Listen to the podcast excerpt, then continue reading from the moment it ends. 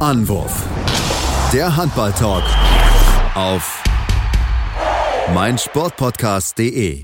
Hallo und herzlich willkommen zu einer neuen Ausgabe von Anwurf, eurem Handball-Talk auf meinsportpodcast.de. Ja, die Bundesliga-Saison ist schon vorbei, die ist äh, ja Anfang Juni zu Ende gegangen, aber es waren noch entsprechend europäische ja, Wettbewerbe zu tätigen, und zwar die EM-Qualifikation schon auf dem Papier und noch weitere News gibt es natürlich heute. Mein Name ist Sebastian Mühlenhoff und mit dabei ist wieder Tim Detmar. Hallo Tim. Hallo Sebastian.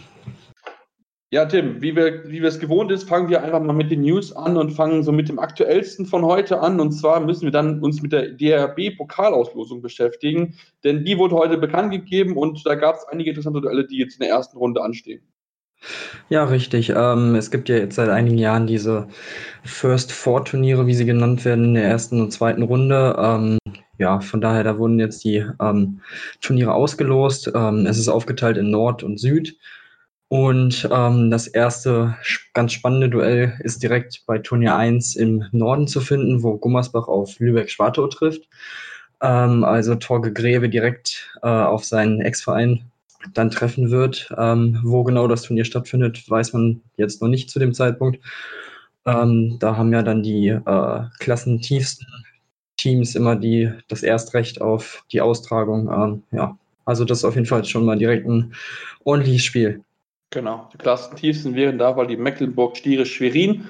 Die spielen in der dritten Liga und würden dann entsprechend äh, ja, das Turnier ausrichten. Wenn sie es nicht wollen, muss der Erstligist das ausrichten. Das wäre in dem Fall ja dann die Flensburger SG Flensburg Hande wird, die ja wirklich eine, ich finde, eine machbare äh, äh drei Mannschaft zugelost bekommen hat. Meiner Meinung nach sollten sie dort der Favorit sein. Ähm, es gibt natürlich noch weitere spannende Duelle. Turnier 4 finde ich zum Beispiel sehr spannend. Ähm, Gebe den Minden gegen Hamm-Westfalen.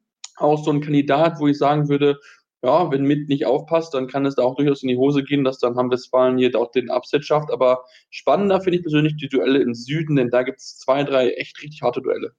Ja, definitiv. Ähm, auch finde ich auch einige ausgeglichene Turniere. Also wenn ich mir zum Beispiel Turnier 1 angucke, ähm, die Eulen gegen Leutershausen, das wollten sie eigentlich machen. Ähm, aber im zweiten Spiel Aue gegen Konstanz ist auch auf jeden Fall ein sehr interessantes Duell. Ähm, ja, ansonsten gibt es auch im bei Turnier 4 zum Beispiel ähm, die MT Melsung gegen die Rimper Wölfe, ein unangenehmer Gegner für die erste Runde. Ähm, falls sie sich da durchsetzen sollten, werden sie wahrscheinlich auf Bietigheim treffen, die gegen Rotgau Niederroden äh, spielen. Ähm, ja, ich weiß nicht, was sticht für dich noch so ein bisschen raus? Also für mich sind es noch, noch zwei Turniere oder zwei Spiele. Das ist natürlich Turnier 2. Da muss man auf jeden Fall das einzige Bundesliga-Duell hervorheben. Baling gegen Wetzlar. Ähm, das wird sehr, sehr spannend zu sehen sein. Die Barlinger, ähm, ja, mit wie sie sich direkt in ihrem ersten Spiel gegen den Erstligisten schlagen werden, bin ich sehr, sehr gespannt auf das andere Duell. Großwaldstadt, Longerich sollte eigentlich Großwaldstadt dort die favorisierte Mannschaft sein und dann auf den Sieger dieser Begegnung treffen. Und auch sehr spannend finde ich persönlich, ähm, EVB Stuttgart gegen Coburg. Ähm, Erstligist gegen Zweitligist. Coburg war letzte Saison nah dran am Aufstieg. Also von daher wird das ein spannendes Duell da mit dabei sein und der Sieger wird dann wahrscheinlich auch das Turnier gewinnen, denn BTB Aachen und die TSB Heilbronn-Horkheim werden wahrscheinlich für beide Mannschaften kein wirkliches Problem darstellen. Ähm, das wird wohl eine machbare Aufgabe sein, die dann dort ähm, auf Stuttgart oder dann entsprechend Coburg äh, treffen wird. Also von daher, das finde ich so noch sehr, sehr spannend. Auch ein Duell, was man nicht außer Acht lassen sollte. Bayer Dormagen gegen Rhein-Vikings finde ich auch so ein Duell auf Augenhöhe, auch wenn die Rhein-Vikings jetzt abgestiegen sind. Aber ähm, da will man so ein bisschen mal gucken, wie das dann nächstes Jahr bei aussieht mit dem Kader. Das ist noch ein großes Thema dort äh, in Düsseldorf. Ja, ähm, das war es dann soweit zum DRB-Pokal. Die Turniere sind dann am 17., 18. August. Also von daher, es dauert noch ein bisschen, bis dann die Saison dort losgeht. Ist auch so ein bisschen ähm, der Auftakt in die neue Saison. Und das ist auch so ein Thema neue Saison. Und zwar gibt es jetzt den Bericht von der Westfälischen Zeitung, Tim, dass sich äh, die Rivalen, die Derby-Rivalen, äh, Gebe Mitten und Tuss in Lübbecke wahrscheinlich in der kommenden Saison eine Halle teilen müssen. Ähm, ja, genau. Ähm, es ist zur Saison 2020, 2021 ähm, sehr wahrscheinlich, dass sie in der Hinrunde beide ähm, in, äh, jetzt muss ich mal kurz gucken, genau, in Lübbecke ähm, spielen müssen oder sich die Halle teilen quasi, ähm, weil in Minden sehr wahrscheinlich die Kamperhalle saniert werden muss ja, ich bin ähm, sehr gespannt. Also es ist natürlich ein, schon ein Glücksfall für Minden, dass mit Lübeck da in, in der Halle auch ähm, auf Bundesliga-Niveau in der Nähe ist. Ähm, wie das die ähm, Nettelstädter so finden, ähm, kann ich mir nur vorstellen, dass sie jetzt nicht, nicht so begeistert sind davon. Ja, das kann ich mir sehr, sehr gut vorstellen. Geschäftsführer Thorsten Appel hat dem Westfalenblatt übrigens, das ist richtig, die richtige Zeitung gewesen, nachgesagt, ähm, dass mit dem mit Ihnen noch nicht gesprochen wurde in diesem Bereich, deswegen kann er noch keine Informationen preisgeben, während der Geschäftsführer GWD Minden, Markus Karlusche, direkt gesagt hat, ja, wir werden dorthin wohl ausweichen. Das scheint wohl schon für ihn relativ festzustehen. Also ähm, ja, mal gucken, wie es dann in der Saison 2020, 2021 aussehen wird. Das wird schon sehr, sehr spannend. Das wird dann natürlich dann auch eine Herausforderung sein für die ähm, Spielplaner, dass man dort entsprechend dann immer die Zeiten so gut nutzen kann, dass ähm, ja auch beide Mannschaften dann ihre Heimspiele dort austragen können.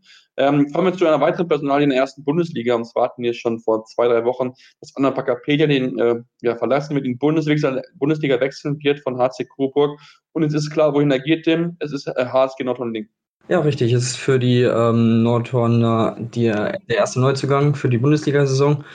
Ähm, mit dem 30-Jährigen haben sie sich im linken Rückraum auf jeden Fall ein ordentliches Pfund, ähm, ja, sich mit ihm verstärkt. Ähm, und ich denke, es ist auf jeden Fall eine sehr, sehr gute Verstärkung. Ähm, ja, hat ähm, in den letzten Jahren gut auch in der zweiten Liga abgeliefert, ähm, konnte auch schon früh in seiner Karriere schon auf Champions League-Niveau spielen.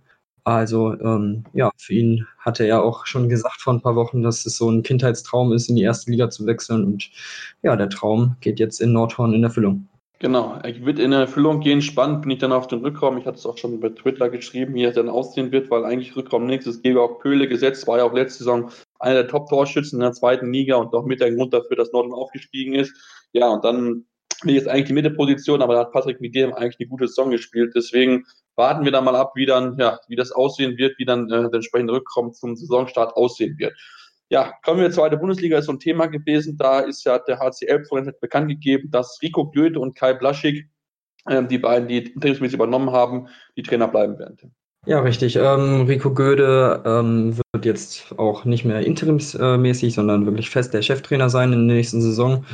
Ähm, in den letzten neun Spielen hat er elf Punkte geholt mit, ähm, mit seinem Co-Trainer Kai Blaschig und ähm, ja, das Duo wird jetzt erstmal bestehen bleiben. Ähm, ja, vollkommen richtig, denke ich mal, äh, dass sie mit ihnen jetzt den Weg weitergehen. Ähm, sah ja lange Zeit auch echt sehr, sehr, äh, sehr, sehr böse aus für die ähm, Elbflorenzer und ähm, ja, ich bin ähm, gespannt, ähm, ob sie diese ja, erfolgreiche Zusammenarbeit weiterführen können nächstes Jahr und dass sie irgendwie wieder in ruhigere Fahrwasser das Team leiten können. Genau, Ziel dort ist ja irgendwann mal der Aufstieg in die Bundesliga. Ähm, deswegen ist damit sicher der richtige Schritt, dass man jetzt schon weiß, mit dem in die neue Saison gehen kann, dass man jetzt planen kann und den Spieler entsprechend ähm, verpflichten kann für die Saison. Ja, kommen wir zu Dominik Klein. Der hat bekannt gegeben, dass er jetzt zum 1. Juli 2019, also dieses Jahres, zum Bayerischen Handballverband wechseln wird, wird dort die Geschäftsführerstelle als Marketingleiter übernehmen und auch im Bereich der Talentführung arbeiten. Finde ich persönlich sehr spannend. Ähm, Mal gucken, wie es dann dort für ihn auch weitergeht. Wir wünschen natürlich viel Erfolg und hoffen, dass er sein Wissen, was er ja besitzt, dann auch entsprechend weitergeben kann. Ja, kommen wir zum äh, polnischen Verein Kielce, also ins Ausland, Tim. Und dort ähm, hat Kielce bekannt gegeben, dass ein neuer Spieler dazukommt und ein neuer äh, Code wird auch bekannt gegeben. Genau, und zwar hat man ähm, Kreisläufer Romaric Guillot von ABC Nantes ähm, verpflichtet. Ähm, ja, ähm, er soll vor allem in der Defensive Marco Mamic, der die Polen ja nach Leipzig verlassen wird, ähm, ersetzen. Und ja, er ist auf jeden Fall eine gute Alternative in der Deckung für die Polen ähm, und soll auch im Angriff eine ganz gute Rolle spielen. Ähm, ja, mal schauen, ähm, wie er das hinbekommt. Genau, und der kommende Saison könnte dann wieder mit seinem Kollegen Nicolas Tournat zusammenspielen der schon für 2020 als äh, ja, Neuzugang bei Kielce feststeht. Mal gucken, wie dann die Rollenverteilung dann bei, bei Kielce sein wird. Ähm, der Co-Trainer Uros Zormann ähm, wird dann auch mit dabei sein, wird äh, ja, von Panan Dujenbayev, einer der besten Trainer der Welt, lernen können in der kommenden Zeit, nachdem noch spekuliert worden war, ob vielleicht noch ähm, zu Wallace Roddick geht, noch den Trainerjob angeboten bekommen hat, hat sich dann lieber entschieden, in Kälte zu bleiben und dann dort ähm, ja von einer der besten Trainer, die es momentan auf der Welt gibt, zu lernen. Ähm, zwei weitere Personal, äh, Trainerpersonalien und zwar einmal Metalog Skopje hat bekannt gegeben, dass Damir Stojanovic dazukommen wird, ein noch unbekannter Trainer, der großartig im Jugendbereich unterwegs gewesen ist und dort ähm, ja jetzt Metalog Skopje führen soll. Skopje hat ja auch die äh, Wildcard beantragt für die Champions League, aber da gleich mehr zu. Und ja, der ehemalige Rückraum Rechte Marcin Niewski, einer der ja, Top-Spieler Top seiner Zeit, ähm, ist jetzt auch Trainer geworden, hat jetzt einen neuen Vertrag unterschrieben und zwar geht er jetzt zu Gornik Zabretze, Ja, richtig, genau. Ähm, er ist jetzt wieder in der polnischen Heimat und wird jetzt seine äh, Laufbahn als Trainer mit Gornik Zabrze ähm, ja, beginnen. Ähm, er hat auch schon ähm, als Co-Trainer gearbeitet in Danzig und ja, ähm, die Geschäftsführung ist natürlich hoch erfreut. Wie soll es auch anders sein? Ähm, ja, definitiv einer der größten Handballer äh, in Polen in den letzten, äh, ja, in den letzten 15, 20 Jahren auf jeden Fall. Hat mit denen ja auch einiges erreicht, unter anderem das WM-Finale 2007. Ja, mal schauen, ob er dann auch wirklich ein guter Trainer ist, so gut wie er auf dem Feld war. Ja, schauen wir mal, ob er dann wirklich sein Wissen, was er hat, an die polnische Mannschaft weitergeben kann und dann auch vielleicht ein bisschen dafür sorgen kann, dass so ein bisschen der polnische Handball ein bisschen nach oben bekommen, weil der momentan so ein bisschen Probleme hat, aber dazu dann gleich mehr, wenn wir uns mit der EM-Qualifikation auseinandersetzen. Ähm, gucken wir jetzt lieber zum aktuellen Champions League wieder. Champions League-Sieger war das Skopje-Tim. Dort wurden gleich zwei Personalien bekannt gegeben, die beide den Verein verlassen werden. Genau, zum einen wird Gleb Kalarasch, der Ex-Magdeburger, nach ähm, Saporoschje zurückkehren. Dort war er auch vorher schon mal und ähm, hat dort einen Dreijahresvertrag unterzeichnet. Ähm, ja, ähm, ist natürlich auch ähm, schon ein herber Verlust, würde ich sagen. Also es ist ein wirklich guter Spieler. Ähm, ja, für Motor Saporoschje ähm, geht es ja in der nächsten Saison nicht nur in der Champions League, sondern auch in der Seha-Liga auch darum, ähm, ganz, eine ganz gute Rolle zu spielen. Die andere äh, Meldung ist, dass Vuko Borojan auch Skopje verlässt und zu Telekom Veszprem wechseln wird. Ähm, auch Borosan ist ja aus der Bundesliga bekannt, ähm, unter anderem bei Tussen Lübeck gespielt. Und ja, auch er wird also Skopje verlassen. Genau, das war ja aber eigentlich schon absehbar, nachdem er ja schon beim Champions League-Verein noch nicht gespielt hat, weil er sich mit den entsprechenden handelnden Personen beworfen hat. Deswegen ähm, dort die Voll, äh, Vollzugsmeldung gekommen, die eigentlich dann auch dort erwartet gewesen ist. Ja, schauen wir noch eine weitere Personal, bevor wir uns mit Ehrungen beschäftigen. Und zwar hat Wiesler Block bekannt gegeben, dass sie den 25-jährigen kroatischen äh, Kreisläufer Leon Suncja für die kommende Saison verpflichtet haben. Suncja hat bisher schon eine kroatische Nationalmannschaft gespielt, 2009, 2018 äh, dort debütiert ähm, und kommt vom äh, RK Zagreb. Also da gibt es so eine bisschen Verstärkung am Kreis, die dann dazu beitragen soll, dass man sich dann auch dort entsprechend ähm, verbessern will. Wie Blogs Präsident Robert ähm, Schirwachtek hat gesagt, es ist eine Reaktion auf die Umbrüche in der Mannschaft momentan und es ist wirklich so ein Aufbau mit viel Defensivformation, die dort geprägt werden soll. Deswegen ist er dann dort die richtige Entscheidung für ihn gewesen, zumindest seiner Meinung nach. Ja, Ehrung, ich habe es angesprochen, Tim, kommen wir dazu. Rasmus Lauge Schmidt und Max sind in jeweils ihren Ländern ähm, ja, zum Handballer des Jahres geführt worden. Ja, genau. Äh, Rasmus Lauge, ja, nicht dadurch nicht nur der MVP der Bundesliga, sondern jetzt auch in seinem Heimatland in Dänemark der Spieler des Jahres oder der Handballer des Jahres. Und ähm, ja, ähm, er hat erhielt 50 Prozent der Stimmen, also eine ziemlich große Anzahl. Ähm, auf Platz zwei folgte hinter ihm dann Mikkel Hansen mit 29 Prozent und Niklas Landin erhielt 5 Prozent ja, vollkommen berechtigt die Auszeichnung, hat eine wirklich super Saison gespielt, auch bei der WM ähm, wirklich gut abgeliefert, Weltmeister geworden. Also ich glaube, viel besser hätte die Saison für ihn auch nicht laufen können. Und ja, auch das ähm, gilt eigentlich für Max Dari ähm, mit dem BHC die Liga aufgemischt, ähm, auch zusammen mit seinem Landsmann Linus Arnson, den darf man da natürlich nicht vergessen. Und ähm, ja, von daher zwei echt sehr verdiente Auszeichnungen. Auf jeden Fall zwei sehr, sehr verdiente Auszeichnungen, die es, die es dort gegeben hat, die dort ähm, getan wurden. Max Sarchi auch mit einer Grund dafür gewesen, ja, dass die, äh, dies der BHC so erfolgreich gewesen ist. Also von daher kann man das auf jeden Fall nachvollziehen. Das merkt man wirklich, dass da ja noch einiges Gutes momentan beim BHC passiert und dass auch entsprechend diese Leistungen gewürdigt werden. Ja, Tim, kommen wir jetzt zum Wildcard in der Champions League. Ich habe es schon anklingen lassen. Es ist jetzt bekannt, geworden, ähm, ja, wie viele Teams sich be be bewerben möchten. Mit dabei sind auch zwei deutsche Teams mit SC Magdeburg und THW Kiel. Genau, ähm, ja, dass der THW Kiel sich für diese Wildcard werben wird, war ja schon vorauszusehen. Das ist ja eigentlich normal, dass sich der Vizemeister in Deutschland auch dafür ähm, bewirbt. Ähm, ja, mit Magdeburg versucht es nun also auch der dritte der Meisterschaft der Bundesliga. Ähm, ja, ich bin sehr gespannt, ob sie die Wildcard bekommen. Ähm, ja, die Verantwortlichen haben gesagt, ähm, sie wären ähm, schön blöd, wenn sie es nicht versuchen würden. Und ähm, ja, nach der Saison, die ja wirklich für sie sehr, sehr erfolgreich war, auch vom Punkte, von der Punkteausbeute her, ähm, ja, kann man es auf jeden Fall mal probieren. Ähm, ich bin sehr gespannt, weil es gibt echt einige Bewerber auf diese, ich glaube, noch acht Plätze, die ver zu vergeben sind. Also ja, mal schauen. Genau, schauen wir mal, was es, was es aussehen wird am Mittwoch, also heute, wenn ihr die Ausgabe hört wird bekannt gegeben, welche Mannschaften entsprechend dort ja die, die, die, die äh, Wildcard bekommen. Es sind acht Teams, die dort eine Wildcard ausgestattet werden. Mal schauen, wer dann noch am Ende eine bekommt, unter anderem Porto auch beantragt. Ähm, also von daher schauen wir mal, ähm, wie es dann dort aussehen wird, wer dort am Ende, nee, beziehungsweise Benfica Lissabon, so ist richtig, weil Porto ja den Meister geworden sind, sind sie automatisch qualifiziert und Benfica Lissabon hat ähm, ja die Champions League Wildcard beantragt, weil sie letzte Saison dort gespielt haben, haben sie wahrscheinlich relativ gute Chancen, zumal der portugiesische Handball ja momentan auf einem aufsteigenden Ast ist. Ja, das ist soweit zu den News der Woche. Jetzt machen wir eine kurze Pause und kommen dann gleich zurück, beschäftigen uns dann mit den Ergebnissen der Woche, das heißt EM-Qualifikation und wagen schon mal einen kleinen Blick auf den EM-Kader ja, der ohne Verletzung vielleicht 2020 dann bei der EM in Österreich, Dänemark und Schweden stehen könnte. Also daher bleibt dran, hier bei Anruf am Handballtalk auf meinsportpodcast.de. 100% Sport. Jederzeit auf Abruf. Auf meinsportpodcast.de. Die komplette Welt des Sports. Wann und wo du willst. Sportplatz mit Malta Asmus und Andreas Thies. Täglich neue Podcasts aus der Welt des Sports. Von Airhockey bis Zehnkampf. Berichterstattungen, Interviews und Fakten.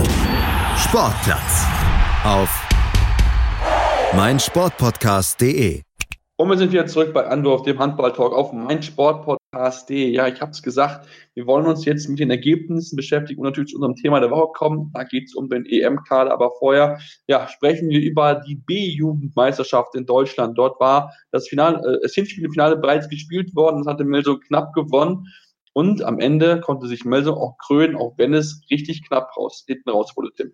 Ja, genau. Im Hinspiel ähm, konnte Melsung sieben gewinnen. Ähm, zur Pause lag man dann schon mit 14 zu 8 vorne, also es sah alles ganz, äh, ganz gut aus. Ähm, ja, trotzdem ähm, konnten die Leipziger dann auch immer mehr verkürzen.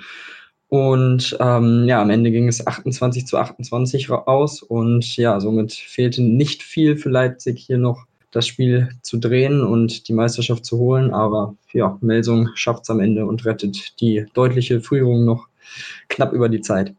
Mhm. Lasse Hellemann hatte kurz Schluss den entscheidenden 28 für seine Melzunger geworfen, sodass am Ende der 28, 28 Endstand zwar dann stand da, aber ähm, ja, nichts daran änderte, dass Melsung am Ende Deutscher Meister geworden ist. Muss ich zugeben, bin ich ein bisschen überrascht, ähm, auch wenn ich den Jugendhandball nicht so auskenne, aber Melsung war für mich jetzt nicht die Mannschaft, die äh, in letzter Zeit durch große äh, ja, Jugendmannschaften aufgezeigt hat, aber scheinbar ist sich dort was entwickeln, dass man wirklich diesen, ja, dieses angedeutete MT Deutschland dort umsetzen möchte, wie es der TVV ja auch lange, Jahre, lange Jahre gemacht hat, ähm, scheint dort in Melsung so eine Kultur jetzt zu entstehen. Ja, Tim, kommen wir zu dem viel größeren Thema eigentlich der letzten Tage, der EM-Qualifikation, denn dort waren ja noch nicht alle Mannschaften sicher für die EM mitqualifiziert. Ähm, jetzt stehen aber soweit alle, alle fest und ähm, da fangen wir mit der deutschen Gruppe an. Deutschland, sechs Spiele, sechs Siege, müssen wir nicht zu sagen. Aber die Polen, die mussten nicht ganz schön schrecken und hatten zwischenzeitlich echt äh, ein bisschen Bammel, weil sie zurücklagen gegen Israel. Ja, genau. Ähm, haben sich generell äh, gegen und auch gegen Kosovo äh, sehr schwer getan in dieser Gruppe und zur Pause stand es jetzt in einem entscheidenden Spiel gegen Israel auch 10 zu 11 aus Sicht der Polen. Äh, am Ende konnten sie das Spiel dann noch knapp mit 26 zu 23 gewinnen und ja, so sind sie jetzt mit 5 zu 7 Punkten, äh, ein Punkt vor den Israelis und haben sich damit als Gruppenzweiter hier in der Gruppe 1 äh, qualifiziert. Mhm, genau, kommen wir zur Gruppe 2 zu sprechen. Dort war Kroatien vorher auch schon sicher durch, haben am Ende dann nochmal klar gewonnen Belgien mit 28 zu 19 und dann ging es im Spiel zwischen Serbien und Schweiz dann nochmal darum, wer wird am Ende Zweiter, wer wird Dritter. Schweiz hat zwar mit einem Tor verloren und dadurch ähm, aber trotzdem den zweiten Platz verteidigen können. Für Serbien am Ende Dritter geworden und aufgrund der sechs Punkte, die sie haben sammeln können, sind sie auch für die EM qualifiziert. Also von daher haben die Serben nochmal Schwein gehabt und für mich freut es, dass die Schweiz mit dabei ist. Andi Schmid hat es auf jeden Fall mal verdient, hier beim Großturnier mitzuspielen.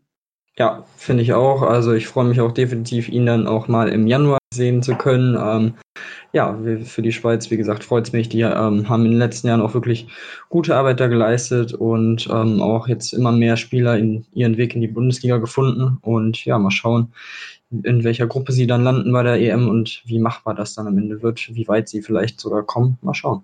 Genau, schauen wir mal genau drauf. Gerade Kadetten Schaffhausen sind ja die Mannschaft, die man schon am ehesten mitkennt und auch dort immer wieder auf, Schweiz, auf Schweizer Nationalspieler genannt wird. Gruppe 3 erwartet Nordmazedonien, Island haben sich durchgesetzt, zwar die Türkei im letzten Spiel nochmal Chancen, also eine theoretische Chance gehabt, gegen, die, gegen äh, Island weiterzukommen. Dafür hätten sie gewinnen müssen auf Island, ähm, auch mit relativ hohem Tordifferenz. Zur Halbzeit stand zwar 12 zu 9, aber am Ende gewinnt Island klar mit 32 zu 22. Also dort gab es keine Überraschung. Kommen wir zur Gruppe 4, denn die ist spannend gewesen, weil dort einige Namen mit dabei sind, die man noch nicht bei der EM gewesen, gesehen hat. Aber jetzt hat man mit Lettland und Niederlande ähm, zwei Teams mit dabei, die ja, sich freuen dürfen über die EM-Teilnahme. Genau, richtig. Ähm, ja, genau. Mit vor allem die Letten konnten vorletzten Spieltag das Ticket sichern mit einem Sieg äh, gegen Slowenien. Ähm, ja, Deines Christopans äh, von Vardar Skopje, da auch der einer der entscheidenden Faktoren ähm, und auch in dem Spiel gegen die Slowenen ähm, wirklich große, eine gute Leistung ähm, und wichtige Tore geliefert. Und ja, die Niederländer können sich auch als einer der besten Gruppendritten mit ebenfalls 6 zu 6 Punkten, genau wie die Serben, ähm, qualifizieren. Und ähm, genau, für die Niederländer müsste das auch die erste Teilnahme sein bei der EM. Und ja, mal schauen. Ähm, auch ein sehr interessantes Team auf jeden Fall. Ja, auf jeden Fall. Deswegen heißt es im Handball mit Holland fahren wir zur EM, nicht wie im Fußball ohne. Ähm, aber das ist dann ein anderes Thema. Ähm, also sehr gespannt. In Niederlande ist ein wichtiges Spiel am Ende gegen Lettland 2021. Deswegen haben sie dann mit diesen sechs Punkten sich qualifizieren können. Kommen wir Gruppe 5. Dort haben sich auch drei Teams qualifizieren können. Dort haben drei Mannschaften 8 zu 4 Punkte. Weißrussland, Tschechien und Bosnien-Herzegowina. Bosnien hat natürlich das Glück gehabt, dass sie das letzte Spiel gewonnen haben, weil sie noch so ein bisschen hinten dran hangen und deswegen haben sie es am Ende dann noch retten können, wobei auch sechs, sechs Punkte wahrscheinlich dann auch gereicht hätten, aber trotzdem, ähm, ja, war dort viel Spannung mit dabei, Duell auf Augenhöhe, muss man sagen, zwischen den drei Mannschaften, denen Finnland keine Chance hatte.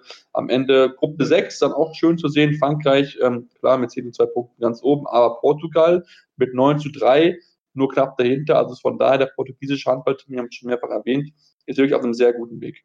Ja, definitiv. Ähm, konnten zum Beispiel auch gegen Frankreich in der Quali gewinnen. Ähm, ja, von daher ähm, auch für die Portugiesen die erste Teilnahme seit äh, längerer Zeit bei einer Europameisterschaft. Und ähm, genau, Frankreich natürlich ähm, war es eigentlich klar, dass sie sich da qualifizieren würden. 10 zu 2 Punkten am Ende. Ähm, ja, relativ solide auch. Genau, Portugal nur am letzten Spiel das ein bisschen enttäuscht, wo sie nur unentschieden 28, 28 gegen Litauen gespielt haben. Da kommen wir jetzt zu letzten beiden Gruppen, 7 und 8. Gruppe 7 relativ erledigt, Ungarn, Russland, beiden Favoriten in der Gruppe haben sich gegen Italien und Slowakei durchgesetzt, auch relativ deutlich, muss man sagen. Ungarn haben nur einen Punkt abgegeben gegen die Russen im direkten Duell, den das zweite gewonnen haben. Ähm, Russland deswegen mit 9 zu 3 Punkten als Zweiter weiter. Und Gruppe 8, auch da haben wir drei Mannschaften, die sich für die EM qualifiziert haben. Genau, und zwar ähm, zum einen Dänemark mit 10 zu 2 Punkten, auch einer deutlichen Tordifferenz von 40. Ähm, diese Gruppe auch durchaus angeführt. Äh, auf Platz 2 Montenegro mit 7 zu 5 Punkten. Und auf 3 konnten sich die Ukrainer dann auch qualifizieren äh, mit 6 zu 6 Punkten. Ähm, ja, für die Ukrainer auch die erste Teilnahme an einem, äh, an einem, an einer Meisterschaft seit auch einer längeren Zeit. Ähm, Genau. Ähm, ja, die Färöer mit 1 zu 11 Punkten am Ende äh, chancenlos in dieser Gruppe 8. Ja, aber auf jeden Fall aller ihren Wert, dort Punkte gegen Montenegro zu holen, weil Färöer für mich eher bei Entwicklungsland ist und Montenegro da schon noch eine ja, etablierte insgesamt ist und dass man da einen Punkt holen konnte, auf jeden Fall aller aller Ehren wert. Ja, das war es jetzt soweit zu den ganzen äh, Qualifikationsteams, zu den Ergebnissen. Und jetzt beschäftigen wir uns hier mit so ein bisschen mit dem deutschen Team. Das wollte ich so als Thema machen, weil ähm, auch heute äh, oder heute im Dienstag ja ein, ein, Artikel gekommen ist von der DPA zu der großen Auswahl, ja, die äh, Christian Prokop hat im Team. Und deswegen möchte man hier so Position für Position durchgehen und ähm, also darauf gucken, okay, wer sind so die Favoriten auf der Einzelposition, wer hat so die besten Chancen insgesamt auf, äh, auf die Plätze dann für die EM in Österreich, Dänemark und Schweden. Und fangen wir im Tor an und da ist mich die Eins ganz klar, äh, Andy Wolf, ich denke, da wird an ihm keiner vorbeikommen. Dahinter persönlich finde ich es aber sehr, sehr spannend. Ich habe mir dort mal vier Namen aufgeschrieben.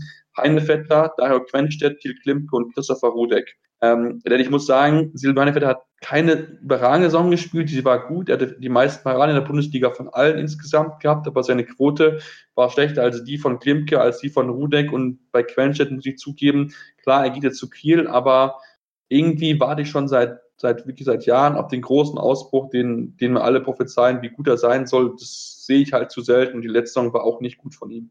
Ähm, ja, also ich sehe es ähnlich wie du, wie du. Also ich auch ganz klar als Nummer eins gesetzt. Ähm, er, man hat es jetzt auch bei den letzten Turnieren gesehen. Er braucht auch dieses Vertrauen, dass er weiß, er ist die Nummer eins. Ähm, und ja, mal schauen. Ähm, er wird jetzt auch in Kielce, denke ich mal, würde wieder deutlich mehr Spielanteile, auch wichtige, in wichtigen Spielen die Spielanteile bekommen.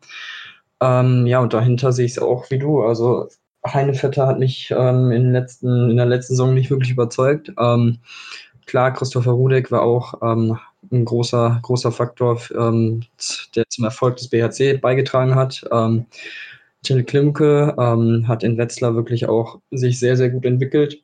Kennt man ja auch, haben wir auch schon häufiger mal drüber geredet, wie ja, gut da die Torhüter ausgebildet werden. Und ähm, ja, Dario Quenstedt ist für mich sogar noch äh, hinter Rudek und Klimke, was die Chancen angeht, ähm, weil er hatte in den vergangenen Jahren meiner Meinung nach schon öfter mal wirklich auch ganz gute ähm, ja, Saisons und einige gute Spiele, wo er meiner Meinung nach auch eine äh, Nominierung verdient gehabt hätte. Aber ja, da ist die Nominierung meist irgendwie ausgeblieben. Er ist jetzt bisher bei 13 Länderspielen. Ähm, von daher und ja, mal schauen. Ich weiß nicht, wie viel er jetzt auch in Kiel dann spielen wird. Also ich sehe da Niklas Landin schon ein ganzes Stück vor ihm. Also von daher ähm, ja, sehe ich das auf jeden Fall sehr schwierig für ihn. Ja, also ich äh, verstehe auch die Verpflichtung von Kiel auch noch nicht, muss ich ganz ehrlich da Quenche letzte Saison eine Quote gab von 28,25 Prozent. Es ist schon nicht schlecht, aber ähm, von den vier genannten ist es die schlechteste Quote. Dann direkt davor eben ist, äh, der Silvio Hannefitter mit 31,14, Christoph Rode mit 31,39 und Thiel Klinge mit 32,46. Und ähm, da bin ich wirklich sehr gespannt, was Christian Prokop dort macht. Ich denke, der wird so ein bisschen auch die Form der Saison, glaube ich, dann entscheidend sein, äh, wie er es genau machen möchte. Ähm, auch vielleicht dann auch ein bisschen Ruhe im Kanal zu machen, auch wenn man zugeben muss, dass Heinevetter äh, bei der WM relativ ruhig gewesen ist, aber auch da hat er nicht so einen entscheidenden Faktor mal von der Bank setzen können. Da, da muss dann vielleicht wirklich mal ein neuer Impuls her. Da bin ich sehr, sehr gespannt drauf, ähm, wie das dann weitergehen wird und dann natürlich auch, wie ihm die Situation in Berlin, ähm, ja, ob die ihm gut tun wird oder ob die ihm schaden wird. Denn dritter Torhüter mit dabei zu sein, das heißt auch für ihn harter Konkurrenzkampf mit, mit dem Miljo Saljevic und auch mit dem Martin Siemer. Also da müssen sie, äh, da muss er sich sehr, sehr zeigen, da muss er alles rausholen. Das kann gut sein für ihn, das kann auch gut sein für den Deutschen Handballbund, für die Handballnationalmannschaft, aber das, das möchte er noch entsprechend dann sehen. Und ansonsten könnte ich mir wirklich vorstellen, dass man einen jungen Kilkip 21 oder Christoph Polek mit 24 mitnimmt, dass sie Erfahrung sammeln können, dass sie dann wirklich weit in den entscheidenden Phasen ja, so ein bisschen äh, ja, mal reinsparen dürfen und dann Andy Wolf halt entsetzen können. Mal schauen. Ähm, ja, kommen wir zur Linksaußenposition. Ich denke, da ist die Eins ganz klar gesetzt. Ähm, Uwe Gensheimer, denke ich, führt keinen Weg dann vorbei, weil er einfach der beste Linksaußen der Welt ist. Da muss man einfach ganz klar so sagen. Dahinter sehe ich momentan Matthias Muschel, überragende Saison gespielt, richtig, richtig stark. Und dann tue ich mich schwer. Also ich sehe Marcel Schieler und Rune Damke noch in der, in der Diskussion und Damke, auch aufgrund der Verletzung, ist momentan ein bisschen außen vor, glaube ich. Deswegen würde ich eher momentan Schieler so ein bisschen vor ihm sehen. Auch wenn Schieler schon älter ist. Ja, ähm, für mich ebenso. Also bei Damke ist, ähm, ja, er hat seinen Stammplatz in Kiel verloren an äh, Magnus Landin. Ähm, hat für mich jetzt auch, ähm, ja, also er hat okay gespielt, also es war solide, das, was er gespielt hat, ähm, kann man schon sagen. Ähm, aber ich finde, Marcel Schiller macht es jetzt auch wirklich seit ähm, ein paar Jahren wirklich gut, auch in Göppingen. Ähm, spult da auf links außen einiges ab und äh, wirft eigentlich auch Tore am Fließband. Von daher wirklich, also für mich Schiller schon noch ein ein deutliches Stückchen vor Darmke. Ähm, wie es ist in einem halben Jahr, wissen wir nicht. Äh, wenn Darmke wirklich fit bleibt und fit ist, ähm, ja, ob er sich vielleicht auch gegen Magnus Landin durchsetzen kann. Ähm, ich glaube, das würde ihm auch auf jeden Fall auch nochmal einen Schub geben. Also ganz rausnehmen würde ich ihn auch noch nicht, aber im Moment würde ich auch sagen, hinter Gensheimer und Musche, äh, Marcel Schiller die drei auf links außen. Mhm. Das glaube ich auch. Mal so ein bisschen Außenseite, den ich nochmal nennen möchte. Ivo noch ein relativ junger Linksaußen, aber da war ich auch noch ein bisschen mehr, da musste auch noch ein bisschen mehr den Zweikampf gegen Michael Allendorf dann auf Linksaußenposition beim Nelson gewinnen und dann kann ich mir auch vorstellen, dass er dann vielleicht dann in eins, zwei Jahren vielleicht dann auch auf dieser Position auftaucht und in auf jeden Fall in Diskussion für den Nationalmannschaftskader ist. Ja, kommen wir zurück Raum links und ähm, ja, auch da muss ich sagen, gibt es für mich eine klare Nummer eins, Tim Julius Kühn. Ähm, ja, definitiv. Also ähm, man hat es äh, gesehen, ähm, ja, wie schockiert alle waren, als er dann kurz vor der WM da den Kreuzbandriss ähm, erleiden musste. Und ähm, ja, die ganze Diskussion wurde ja auch darum ähm, aufgebaut, dass die deutsche Mannschaft dann ohne diesen so wichtigen Shooter aus dem Rückraum ähm, ja auch Schwierigkeiten bekommen könnte. Ähm, es ist nochmal ganz gut gegangen mit äh, Platz 4 bei der WM, aber man hat dann schon teilweise gesehen, es fehlt dann doch auf halblinks ähm, mit Julius Kühn einfach einer, der sich die, das Ding auch mal aus zwölf Metern ähm, nehmen kann und ähm, mal einen Wurf da reinhauen kann. Von daher, ja, für mich auch definitiv Nummer eins, aber dahinter definitiv einige äh, interessante ähm, Möglichkeiten mit einem jungen Sebastian Heimann, ähm, auch Philipp Weber oder Marian Michalczyk. Ähm, also es ist auf jeden Fall hinter Julius Kühn sehr, sehr breit aufgestellt. Also ähm, Paul Drucks darf man natürlich auch nicht vergessen, ähm, der für mich dann schon die zwei dahinter ist, auch ein, ein anderer Spielertyp, mehr äh, im 1 gegen 1 zu Hause quasi. Und ähm, ja, auf jeden Fall, also ich sehe uns da ganz gut aufgestellt. Ja, das sehe ich auch. Auf der Position nicht vergessen dürfen wir auch Steffen Feeth, der, wenn er Selbstvertrauen hat, auch eine Schlüsselfigur sein kann aufgrund seiner Position, aufgrund seiner Spielintelligenz. Ähm, da ist ja wirklich bei ihm immer so das Thema Selbstvertrauen, Vertrauen in die eigene Stärke. Da muss er noch ein bisschen dran arbeiten dass er ein bisschen Unterstützung kriegt von dem neuen Trainer bei den Rhein-Neckar-Löwen, Christiansson, dass er ein bisschen mehr Unterstützung gibt, ihm mehr, mehr, mehr Selbstvertrauen einfach einflößt, damit er ja, dann noch mehr ein Faktor werden kann. Für Lempe dürfen wir auch nicht vergessen, klar, normalerweise spielt er diese Position relativ selten, aber ich denke, gerade für die Abwehr ist er ein entscheidender Faktor, denn der immer wieder reinkommen kann, der die Mannschaft motivieren kann. Das ist wirklich so ein Emotion Leader geworden, das muss ich ganz klar sagen. Deswegen ist er auf mich eigentlich gesetzt im Kader. Ähm, Paul Dux kann ja auch immer wieder Rückraum links, Rückraum Mitte spielen. Das ist eine Diskussion, ähm, was er dort entsprechend eine Position ist. Und ich muss zugeben, dass mich Fabian Böhm, den wir nicht vergessen dürfen, momentan so ein bisschen hinten anstehend. Ich fand seine Minio letztes Jahr relativ überraschend, muss ich zugeben. Christian Burgop hat wohl so ein bisschen so einen Narren an ihm gefressen. Ich persönlich bin jetzt nicht so der große Fan, muss ich ganz ehrlich zugeben, aber gerade wenn Kühn zurückkommen sollte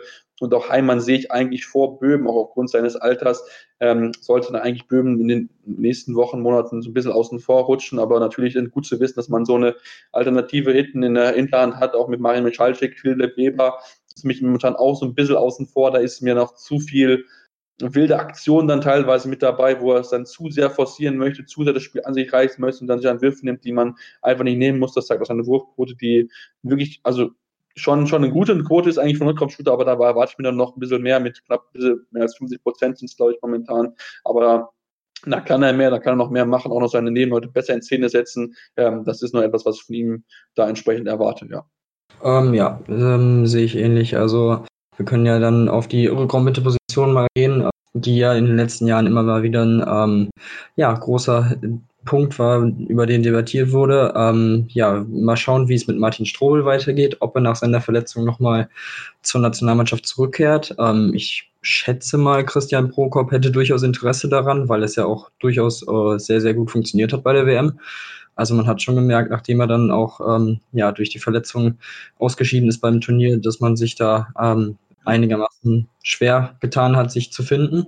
Ähm, ja, mit Tim Sulton hat man da auf jeden Fall auch einen guten Jungen dabei, ähm, der bei der WM dann quasi ins kalte Wasser geworfen wurde. Ähm, seine Sache, finde ich, sehr, sehr gut gemacht hat für die Umstände. Klar muss er da auch auf dem Niveau noch ein bisschen lernen. Ähm, und dann hat man natürlich auch noch einige Möglichkeiten mit Linkshändern auf der Mitte. Ähm, sowohl Kai Heffner, aber dann auch eher mit einem Fabi Wiede oder Steffen Weinhold. Also ähm, auch da in der Breite finde ich ganz gut aufgestellt, aber es ist halt für mich auch immer dieses Thema ähm, in Deutschland, das wird ja auch immer mal wieder ähm, angeschnitten. Man hat, man ist in der Breite wirklich gut aufgestellt, aber dieser eine Top-Spieler, der vielleicht dann auch Spiele alleine entscheiden kann, fehlt wahrscheinlich noch ein bisschen, ähm, was sich natürlich ähm, durchaus auch noch ändern kann. Das äh, steht außer Frage. Vielleicht entwickelt sich da jetzt auch in den nächsten Monaten noch jemand. Ähm, aber generell, also ich würde sagen, die Mannschaft auch vor allem im Rückraum äh, zeichnet sich sehr durch, den, durch die Breite und die Ausgeglichenheit aus. Mhm, auf jeden Fall. Auf Rückraummitte dürfen wir ein, zwei Namen auch nicht vergessen, finde ich. Simon Ernst. Ähm, den gibt es auch noch, das darf man auf keinen Fall vergessen. Simon Ernst hat sich ja schwer verletzt gehabt, hat bisher noch nicht ein einziges Spiel für die Füchse Berlin absolvieren können aufgrund seiner Kreuzbandverletzung und der wird auch zurückkommen. Und wenn er an das anknüpfen kann, was er vor der Verletzung gezeigt hat, ist er auf jeden Fall für mich ein Kandidat für den, für den EM-Kader. Das muss man, wie gesagt, mal schauen, wie fit er dann dort ist, wie er dann, ja, wieder zurückkommen wird nach dieser schweren Verletzung. Nico Büdel, finde ich, hat es in seinen ersten beiden Spielen gut gemacht, muss ich sagen. Also hat er wirklich gute Ansätze gezeigt. Im ersten Spiel direkt fünf Tore erzielt, besser Werfer gewesen. Also von daher ähm, schon mal gut seine Fahrkarte dagelassen, eine Visitenkarte abgegeben und ähm, das war wirklich ganz po positiv. Ähm, nicht vergessen sollte man vielleicht auch Niklas Pischkowski, muss ich aber ganz ehrlich zugeben, ist für mich momentan außen vor, ähm, weil sich auch bei Leipzig nicht in der Form entwickelt hatte, wie man es erwartet hat. Da ist auch noch ein bisschen ja, zu viel jugendliche Leichtsinn manchmal mit dabei in Aktionen, macht noch zu sehr den äh, riskanten Pass. Ähm, auch die Wurfquote ist bei ihm nicht so gut, da muss er noch besser machen, ähm, aber hat auf jeden Fall das Potenzial, dort wieder, wieder ranzukommen. Das muss man ihm einfach jetzt sagen. Er muss einfach jetzt die nächsten zwei, drei Schritte machen, wenn er wieder in die Nationalmannschaft kommen will, wenn er wieder ja dann bei Olympia dabei sein möchte. Bis 2020 ist ja das auch, das darf man nicht vergessen, das steht ja auch noch irgendwann an. Ähm, da hat er auf jeden Fall die Chancen, die Anlagen, aber ähm, er muss entsprechend jetzt mal wach werden und die nächsten Schritte dort tun. Ja, das war es jetzt soweit zu den Positionen. Wir besprechen natürlich gleich noch die weiteren Positionen, Rückraum rechts, rechts außen und noch die Kreisposition. Denn da gibt es noch einige spannende Namen, die man dort diskutieren muss. Immer informiert sein, auch von unterwegs. Auf meinsportpodcast.de. Willkommen bei meinsportpodcast.de. Wir sind Podcast. Wir bieten euch die größte Auswahl an Sportpodcasts, die der deutschsprachige Raum so zu bieten hat. Über 20 Sportarten, mehr als 45 Podcast-Serien, über 9000 veröffentlichte Podcasts und über 5 Millionen Podcast-Downloads allein im Jahr 2018. Wir sind Podcast. Wir sind meinsportpodcast.de. Ja, Rückraum schon angesprochen, Fabi Wiede, ähm, ja, auch für mich einer, der so ein, so ein Weltklasse-Spieler sein kann. Ähm, bei ihm ist manchmal so, dass er zu viel verletzt ist, ähnlich wie auch bei Paul Tux. Die beiden absolute äh, Weltklasse-Qualität besitzen, aber da ist einfach so ein bisschen das Thema, dass sie leider nicht gesund bleiben, nicht fit bleiben, deswegen mal nicht über eine Zeit von zwei, drei Jahren mal wirklich konstant Spiele abliefern können, dann werden es mit Sicherheit auch schon diese Spieler, die die äh, Spiele entscheiden können, sich an, an sich reißen können, das ist auf jeden Fall so ähm, und dann natürlich mit Steffen und Kai Heffner finde ich, sind diese drei Positionen schon wegbesetzt. Van Sepp natürlich ist auch noch ein Name, den man nicht außer Acht lassen sollte, gerade da er jetzt 2020 nach Flensburg gehen wird. Aber was mir dort so ein bisschen fehlt, ist so ein klassischer Rückraumshooter. Also so ein großer, wie so ein Julius Kühn, Sebastian Heimann und Fabian Böhming auf Rückraum links haben oder Marie Michalschick. Der fehlt dort. Wenn ich dann denke, wie man hat, Steffen Salger, der noch sehr jung ist und auch teilweise sehr, sehr wilde Würfe mit dabei hat, wo man auch aus 10 Meter Entfernung sieht, dass der gleich wirft. Und ähm, Christoph Steinhardt ist mal immer wieder eine Option gewesen, war ja auch schon Einzahlen mit dabei, aber ähm, da finde ich, das ist, glaube ich, nicht die richtige Option, zumal die anderen viel besser sind als er. Ähm, ja, ähm, ja, zu Stefan Seiger kann man ja sagen, dass er dann demnächst in Melsungen spielen wird. Ähm, mal schauen, wie er sich da noch weiterentwickelt. Ähm, ich denke dann, dadurch dann, dass er dann auch in Europa spielen wird, ähm, wird er auch nochmal ein bisschen wahrscheinlich einen Schritt nach vorne machen. Ähm, mal schauen, kann man sich auf jeden Fall ähm, in, im Hinterkopf mal behalten. Ähm, ja, aber ich sehe es genauso. Also wir haben wirklich mit, ähm, mit Hefner, auch mit ähm, Weinhold, das sind beides wirklich Spieler, die in die äh, Verteidigung reingehen, in die Lücken, ins 1 gegen 1. Ähm, quasi auch mal von der quasi falschen Seite für einen Linkshänder äh, die Würfe nehmen. Ähm, Fabi Wiede kann so eine Art Shooter vielleicht äh, so eine Shooterrolle einnehmen, aber auch eher nicht. Also von daher, ich sehe es ähnlich. Also da fehlt so ein bisschen auf, auf halb rechts, aber ich meine, äh, es wird ja auch schon reichen, wenn man dann einen Kühn auf der anderen Seite dann ganz gut in Position bringen kann.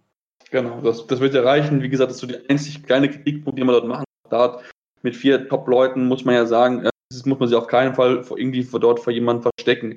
Ja, kommen wir mal auf Rückraum rechts zu sprechen. Die Position, die, ich glaube, in den letzten Wochen, Monaten am meisten diskutiert wurde, natürlich auch aufgrund von Tobi Reichmann und auch auf der Entscheidung von Christian Prokop, dort nur einen Linkshänder zu nominieren. Ähm, die Frage ist, wen siehst du momentan dort vorne? Ich glaube, ich habe einen Namen auf der Liste, der bei dir nicht sofort ganz oben aufploppt.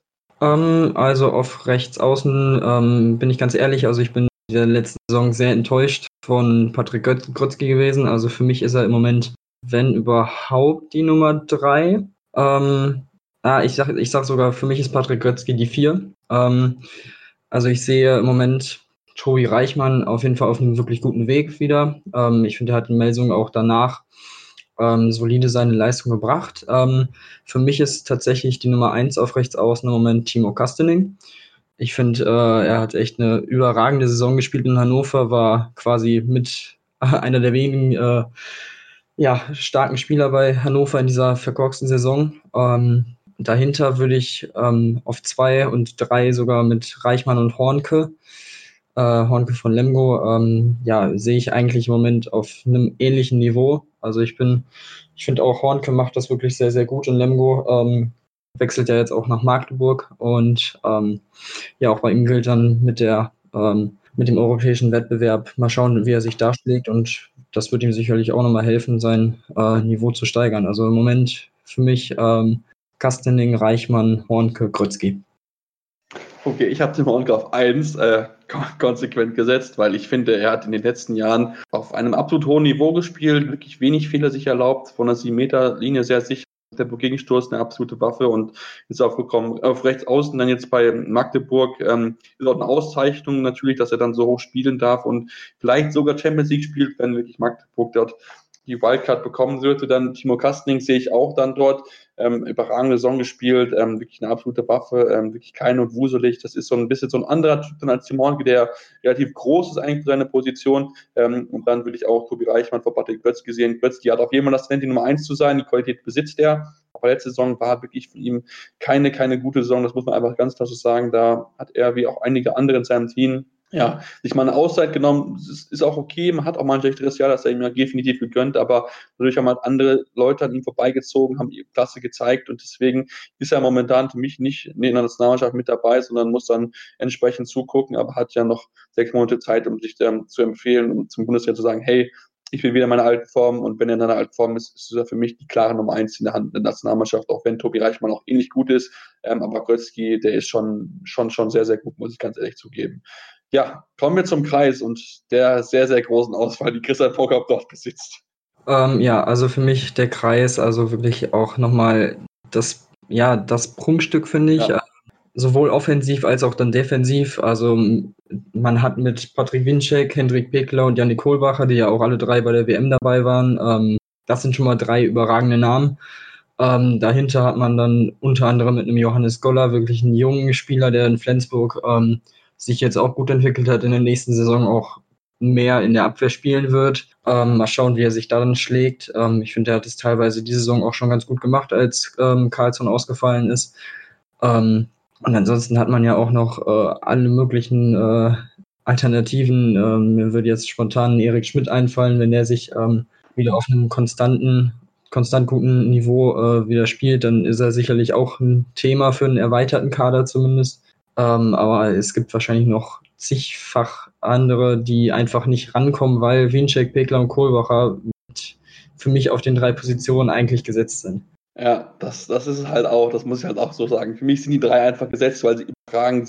Pekela, Winczek, äh, Innenblock musst du machen und Kohlbacher ist vielleicht der offensiv beste Kreisläufer momentan, den es in der Welt gibt. Vielleicht zusammen mit einem äh, Stoilov, der ja auch nicht aufzuhalten ist, muss man ganz ehrlich zugeben. Also was der Kohlbacher teilweise an Bällen wegfängt.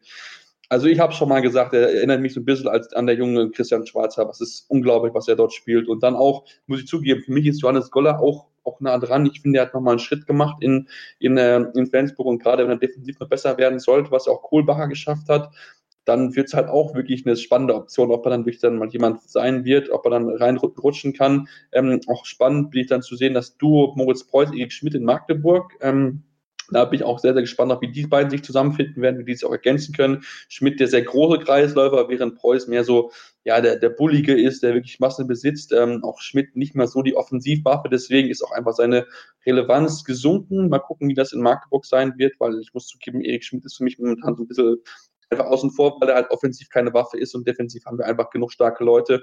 Deswegen ist er meiner Meinung nach auch nicht momentan äh, die Option, dass er dann wirklich bei der EM mit dabei sein darf. Und dass noch ein FGD Perfen, den man nicht vergessen darf, der auch jetzt keine gute Saison gespielt hat, finde ich, der manchmal ein bisschen steif auf dem Bein ist, aber auch vorne wirklich so viel Masse besitzt, dass du ihn erstmal aufhalten musst. Also Kreis sind wir wirklich sehr, sehr gut aufgestellt und wir sind an vielen Positionen gut aufgestellt, auch wenn du hast gesagt, ein bisschen dieser absolute Weltklasse-Spieler fehlt, aber ähm, gerade Kreis, die Außenposition und Rückraum links ähm, rechts, Rückraum rechts, da sind wir wirklich sehr, sehr gut aufgestellt.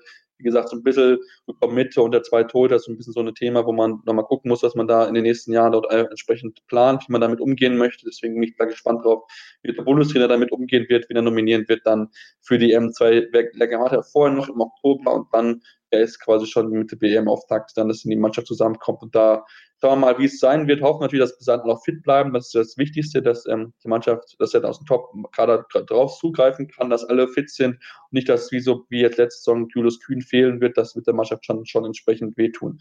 Ja, damit sind wir am Ende unserer Ausgabe angekommen, haben auch sehr, sehr ausführlich über den Kader gesprochen, aber ich finde, das war einfach mal, glaube ich, mal eine gute Idee. Ich kann euch uns natürlich auch gerne mitteilen, wen seht ihr vorne, wen haben wir vielleicht vergessen an Namen. Ähm, das wäre natürlich auch ganz, ganz schön zu sehen, wenn wir dann euren Kader mal so ein bisschen hören können. Natürlich ist es noch früh, aber ähm, gerne mal euren Top-Leute Top für die Positionen, da würden wir uns auf jeden Fall freuen. Ich auch über weiteres Feedback natürlich, sei es jetzt in der Form von einer äh, iTunes-Rezession, liebst natürlich dort fünf Sterne, aber auch gerne konstruktives Kritik oder aber auch über Facebook, Twitter, können uns gerne anschreiben, uns gerne Feedback geben. Ähm, am liebsten natürlich dann unter dem Twitter, seppmars56 ist bei mir dort und auch Tim findet ihr entsprechend bei Twitter T-I-A-L 298 Tim, war richtig, ne? 237. Ah, 237, okay, gut, aber da, da haben wir es auch geklärt. Ähm, deswegen hört dann demnächst, demnächst wieder dann rein. Die machen jetzt nämlich jetzt eine Sommerpause. Das ist ja auch, glaube ich, in Ordnung. Es gibt trotzdem weiter Handball. Beachhandball ist ähm, an. Dort werden die Kollegen von Handball World wieder ausführlich darüber berichten. Auf jeden Fall sehr, sehr lesenswert. Die Julia äh, Nikolai macht dort eine sehr, sehr gute Arbeit, muss ich zugeben. Und da ähm, gibt es dann, dann mehr dann drüber bei den Kanälen. Uns können natürlich weiter trotzdem schreiben, bleibt uns gewogen. Dann zur kommenden Saison hören wir uns dann wieder hier bei Anwurf beim Handball-Talk auf meinsportpodcast.de. Anwurf der Handball-Talk auf meinsportpodcast.de. Die meinsportpodcast.de Sommerkicks. Höre alles zur Weltmeisterschaft der Frauen bei unseren Nachbarn in Frankreich. Zur Copa America am Zuckerhut in Brasilien zum Afrika Cup bei den Pharaonen in Ägypten und zur U21-Europameisterschaft am Stiefel von Europa in Italien. Die Sommerkicks im Sportplatz bei Malte Asmus auf meinsportpodcast.de